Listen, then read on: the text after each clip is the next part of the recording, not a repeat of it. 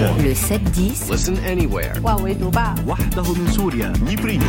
sur France Inter. Géopolitique, bonjour Pierre Aski. Bonjour Nicolas. Pierre, vous nous parlez d'une guerre oubliée en République démocratique du Congo. Cette guerre se déroule dans l'est de la République démocratique du Congo, aux confins du Rwanda et de l'Ouganda. Elle a provoqué l'exode de millions de civils, des milliers de victimes, le viol comme arme de guerre.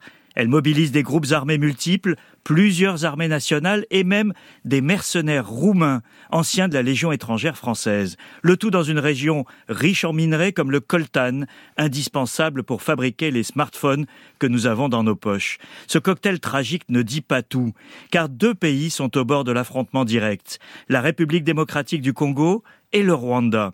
Cette crise régionale est par bien des aspects une retombée directe du génocide des Tutsis au Rwanda en 1994, il y a 30 ans cette année. Les génocidaires Hutus avaient pris la fuite en RDC voisine et leur présence, y compris avec un groupe armé, constitue une source de friction entre les deux pays. Mais aujourd'hui, le conflit va au-delà. Le Rwanda est ouvertement accusé d'être derrière un groupe armé, le M23, qui menace Goma, la capitale régionale de l'Est. Le Rwanda est soupçonné de piller les ressources naturelles de son voisin. Et quelle est la réalité, Pierre, de ces accusations? Alors pendant longtemps, Nicolas, le Rwanda pouvait s'abriter derrière ses démentis officiels et personne n'osait le mettre directement en cause, à part le gouvernement de Kinshasa, impuissant.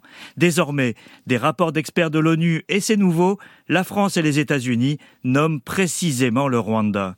Dans un communiqué hier, le ministère français des Affaires étrangères condamne explicitement, je cite, la poursuite des offensives du M23 avec le soutien du Rwanda et la présence des forces rwandaises sur le territoire congolais. Fin de citation. La question est délicate car la France vient à peine de se réconcilier avec le Rwanda de Paul Kagame après un gros travail de mémoire sur le rôle de la France pendant la période du génocide. Mais à trop tergiverser, Paris risquait de perdre de tous les côtés. Lundi, des manifestants ont brûlé des drapeaux français et américains à Goma pour protester contre ce qu'ils perçoivent comme une passivité occidentale. Et comment cela peut-il évoluer?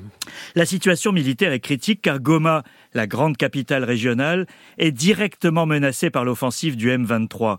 Le gouvernement congolais est appuyé par des troupes d'autres pays, dont des centaines de soldats sud-africains, tout juste arrivés et qui ont déjà enregistré deux morts.